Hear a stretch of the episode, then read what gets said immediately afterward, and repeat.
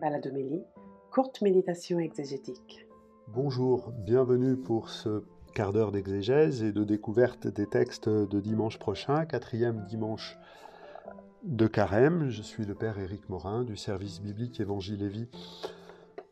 Et je vous propose donc d'abord de commencer à réfléchir à partir du livre de Jonas, la première lecture, qui nous raconte le moment où le peuple, après avoir euh, traversé la mer euh, Rouge, puis le désert pendant 40 ans, puis le Jourdain, cette fois-ci sous la conduite de Josué et non plus de Moïse, le peuple donc arrive en terre promise et se passe ce qui devait se passer, à savoir que la manne cesse, la manne, cette nourriture que Dieu a donnée pour nourrir le peuple à travers le désert, et la terre sainte produit les fruits qui sont nécessaires pour que le peuple puisse euh, se nourrir. Euh, la manne a été pendant 40 ans le signe de la fidélité de Dieu. Euh, et la manne, qui vient du mot hébreu manhu, qu'est-ce que c'est? La manne, c'est bien le don de Dieu qui produit son effet. Quand justement il interroge sur ce qu'il est, qu'est-ce que c'est, et sur celui qui donne.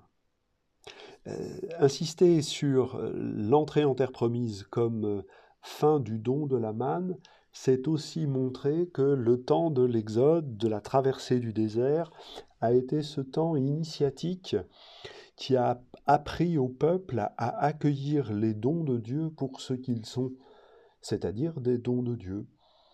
On peut posséder quelque chose en le possédant ou bien en faisant mémoire de la main qui nous l'a donné.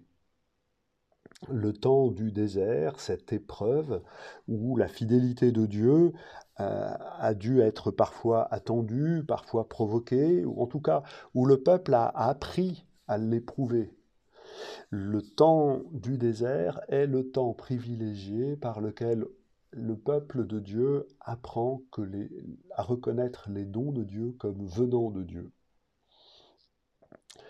Euh, c'est une, expérience spirituelle qu'il nous faut euh, faire, nous aussi. Le carême est un temps privilégié pour cela. Euh, l'épreuve du carême nous apprend à reconnaître le Fils, Jésus, comme le don qui nous est fait, et l'Esprit Saint comme le don qui permet d'accueillir de manière personnelle et actuelle cet unique don de Dieu. Dans la deuxième aux Corinthiens, l'apôtre Paul dit justement que le rôle de l'Esprit Saint, c'est de savoir accueillir comme don les grâces qui nous sont octroyées.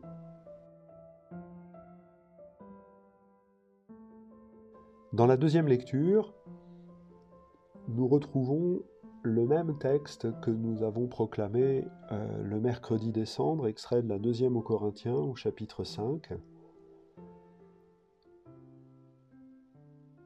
Et il nous est dit que euh, le Christ permet à chacun de devenir une créature nouvelle.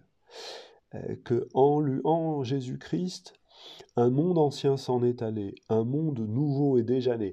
Littéralement, les nouveautés sont là. Alors de quelle nouveauté s'agit-il?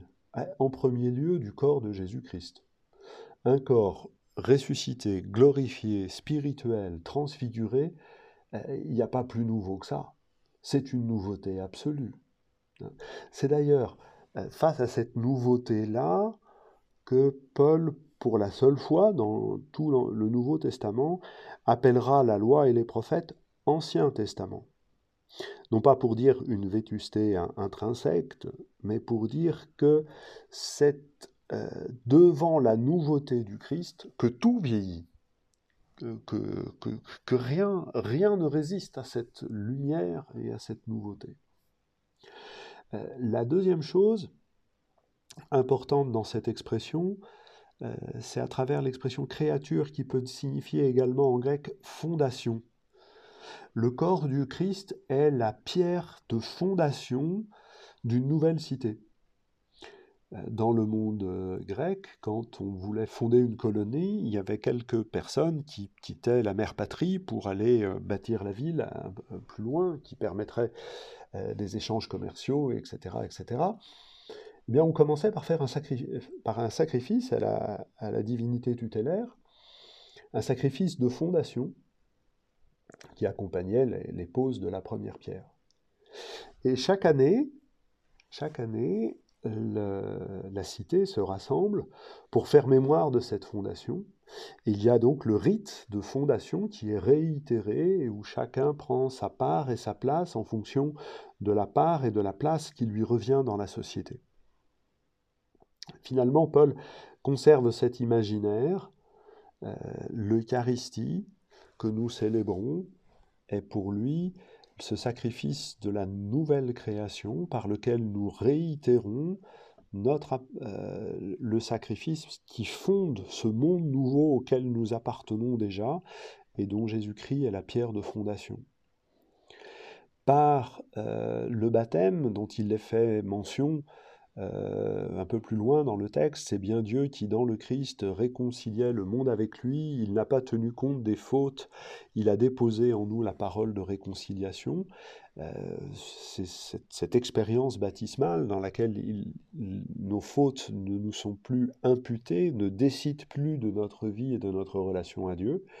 Le baptême nous a fait rentrer dans cette nouvelle fondation et chaque fois que nous célébrons l'Eucharistie, nous réitérons le geste par lequel Dieu a posé la première pierre, être au contact de, ce corps glorifié, transfiguré, c'est être transfiguré, glorifié soi-même à son tour, et appartenir d'ores et déjà à cette nouvelle création, à cette nouvelle fondation. En commentant ce texte pour le mercredi décembre, nous avions souligné comment le vocabulaire de la réconciliation appartient à l'histoire politique de la ville de Corinthe. Euh, on voit que ça n'est pas simplement un terme, c'est bien la fondation même d'une cité, comme la ville de Corinthe a été refondée en moins 44 avant Jésus-Christ. Euh, c'est cette image-là qui permet à Paul de considérer euh, ce qu'est la communauté chrétienne.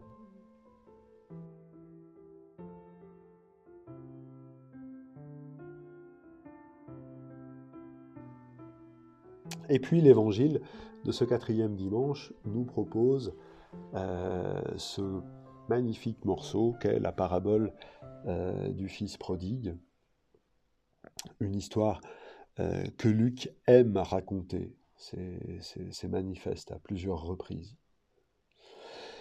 Mais une histoire qui ne se termine pas. Une histoire qui ne se termine pas parce qu'on ne sait pas si euh, le fils aîné rentre ou pas dans la maison. Il n'a pas voulu rentrer en entendant la musique et la danse faites euh, pour accueillir son frère plus jeune. Ça le met en colère. Le père sort et l'invite à rentrer. Mais que fait-il? Le texte ne nous le dit pas. Et c'est donc au lecteur de se positionner. La parabole est là pour que le lecteur se prononce. Et toi, tu serais rentré? Et là, à chacun de donner sa réponse. Euh, si cette parabole veut nous faire goûter la miséricorde et la, description du retour du Fils prodigue est là pour nous aider à goûter la miséricorde du Père et, la joie du pardon, il n'est pas possible de connaître le pardon sans accepter que l'autre soit pardonné. C'est une expérience indispensable pour savoir ce que c'est le pardon. Si le pardon n'est donné qu'à moi, c'est pas très. Voilà, c'est une expérience dont on va rendre compte facilement. Euh, à moi, c'est normal que Dieu pardonne. Oui, mais c'est en accueillant le pardon qui est fait à l'autre que je vais me rendre compte que ça n'est pas si normal que Dieu me pardonne. C'est même pas normal du tout. Le pardon n'est jamais chose normale. Et nous avons à faire cette initiation pour accueillir le pardon dont nous sommes aimés, de savoir que l'autre est pardonné, d'accepter qu'il le soit. Alors cette parabole, pour cela, nous présente aussi trois, modalités de relation filiale. Il y a le fils plus jeune qui se retrouve avec les cochons, euh, l'animal impur par excellence. Il y a le veau de la fête, le veau, le gras, qui revient mentionné trois fois, pour dire cette fête, cette joie que le Père a à avoir des fils dans sa maison. Et puis au milieu, entre le cochon et le veau de la fête, il y a le chevreau. Le chevreau que le fils aîné n'a jamais demandé. Ce chevreau, il n'existe pas. Mais pourquoi ne l'a-t-il jamais demandé, ce chevreau? Visiblement, son père n'est pas gêné pour le lui offrir. Et donc le fils aîné, qui se croit être un bon fils, est à peine un serviteur. Il le dit au père, et je te sers depuis tant d'années, et tu ne m'as jamais donné de vos gras. Un fils l'aurait demandé. Un fils aurait su demander au père. Et donc nous sommes invités à choisir quel fils voulons-nous être sous le regard de ce qu'elle père Alors si Luc jubile à, nous montrer ce que le Père est capable de faire pour aller chercher ses fils, hein, il est toujours en train de sortir, Luc jubile, ça se voit, il, enchaîne euh, des séries de sept verbes euh, pour décrire l'attitude du Père. Hein, le père est saisi de compassion, il court, il le couvre de baisers. Enfin voilà, vous, pouvez relire ça euh, par vous-même, euh, notamment ce que doivent faire les serviteurs. Ils doivent faire sept choses pour rétablir le Fils dans sa dignité, y compris lui donner une bague par laquelle il va pouvoir signer les actes juridiques au nom de son Père. S'il y a cette jubilation, c'est parce que le Père est celui qui vient chercher les fils et que s'il y a cette jubilation, c'est parce qu'il doit y avoir la joie pour le pardon. Tant que je ne suis pas heureux que le pardon soit octroyé à mon frère ou à ma sœur, je ne sais pas ce que c'est que le pardon. Il y a donc la dernière phrase, la phrase du Père. Il fallait festoyer se réjouir, car ton frère que voilà était mort et il est revenu à la vie. Il était perdu et il est retrouvé. Il fallait. Et dans l'évangile de Luc, le verbe falloir est utilisé euh, avec insistance pour parler de la nécessité de la mort et de la résurrection de Jésus. Il fallait que le Messie souffrit pour entrer dans la gloire, dit Jésus aux disciples d'Emmaüs. Toutes les annonces de la passion et de la résurrection de Jésus commencent par ce verbe falloir. Il faut que le Fils de l'homme soit livré aux mains des hommes. Et pourquoi il faut-il? Cette parabole nous déchire un petit coin du voile. La joie de Pâques la joie de la résurrection euh, est nécessaire. Et cette joie de la résurrection est nécessaire en termes de, de pardon, de réconciliation. Il fallait que notre frère Jésus meure et revienne à la vie pour que dans la joie de la résurrection de Jésus, nous puissions entrer dans la joie du pardon octroyé à nos frères. Le matin de Pâques, le plus heureux, c'est le Père qui voit revenir son Fils d'entre les morts et qui voit tous ses frères et sœurs, tous, ses fils et filles accepter le pardon qu'il leur est octroyé à chacun, accepter de devenir ainsi frères et sœurs dans le Christ.